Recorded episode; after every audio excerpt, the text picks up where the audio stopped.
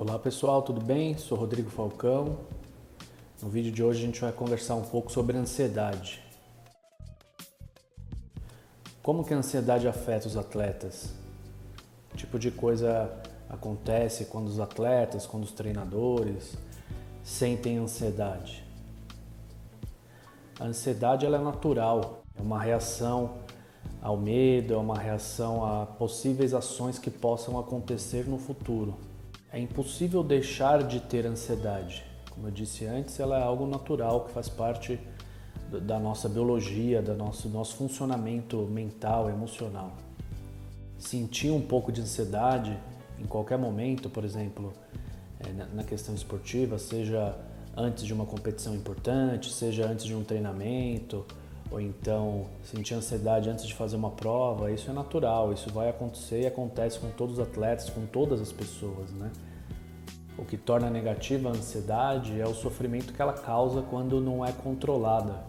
Pensando em atletas, né, seja ele qual, independente do nível que ele tenha, de base ou um atleta já adulto, já com uma carreira consagrada, ele vai sentir ansiedade. A diferença é que os grandes atletas conseguem se equilibrar, conseguem controlar essa ansiedade melhor do que quem está começando, quem é jovem, por exemplo.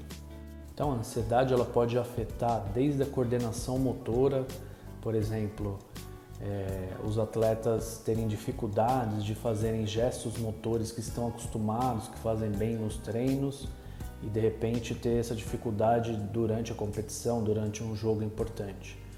Existe também um tipo de ansiedade cognitiva, digamos assim, que é aquela ansiedade que as pessoas são invadidas por vários pensamentos irracionais, né? geralmente pensamentos catastróficos, ou seja, de que as coisas vão dar errado, uma aceleração do pensamento. Então as pessoas são invadidas por, por pensamentos de que as coisas não vão dar certo, de que ela não tem valor. A ansiedade, se não for bem controlada, pode destruir a carreira de um atleta. Eu tive uma atleta de base que me relatava questões de ansiedade bem interessantes e gostaria de compartilhar com vocês. Ela tinha um bom desempenho no treinamento, fazia as coisas com calma, com naturalidade, só que ela tinha muita dificuldade na, nas competições. Então, uma das queixas dela era a seguinte: ela não gostava de iniciar os jogos porque ela não conseguia controlar a sua, sua ansiedade logo de cara. Ela demorava muito tempo para conseguir é, controlar a ansiedade. E aí que acontecia? Aí ela perdia performance, né?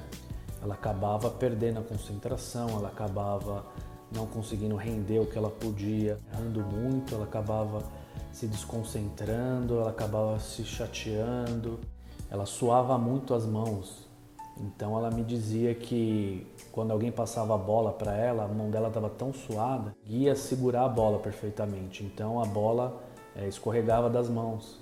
Ela tem ali uma sensação interna, tem um desconforto que vai gerando outras coisas e também repercute no corpo dela. Então ela suava frio, ela tinha taquicardia. Como é que eu consegui ajudar essa atleta? Primeiro, identificando esses gatilhos junto com ela. Essa atleta em especial, a gente ensinou duas técnicas. Uma relacionada a práticas meditativas, que ajudava ela a relaxar antes das partidas, outra técnica relacionada à visualização. A técnica meditativa ajudava ela a relaxar, se acalmar, enfim, a conseguir controlar esses pensamentos. E as visualizações de alguma maneira também dava um certo conforto para ela, para que ela conseguisse, para que ela se visse é, se desempenhando bem como ela fazia nos treinos.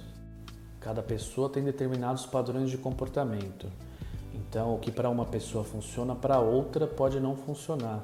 Por isso é importante os atletas se autoconhecerem. Existe receita de bolo na psicologia do esporte. Por isso que é importante a gente conhecer cada atleta minimamente para daí sim conseguir ajudá-los, seja com técnicas diferentes, seja com estratégias psicológicas diferenciadas. É muito simples, o que me deixa ansioso é diferente que deixa vocês ansiosos, por exemplo, porque eu tenho a minha história de comportamento, eu tenho a minha história de aprendizagem e vice-versa. Ansiedade era uma das queixas principais que eu sempre ouvi ao longo dessa trajetória dentro da psicologia do esporte. São poucas as pessoas e os atletas que conseguem lidar bem com isso. São poucos os treinadores também que conseguem lidar bem com a, com a sua ansiedade e com a ansiedade do grupo. Para saber equilibrar a ansiedade, para saber lidar com isso, é um processo. Não adianta a gente achar que vai ser do dia para a noite, é um processo de médio a longo prazo, como tudo dentro da psicologia do esporte.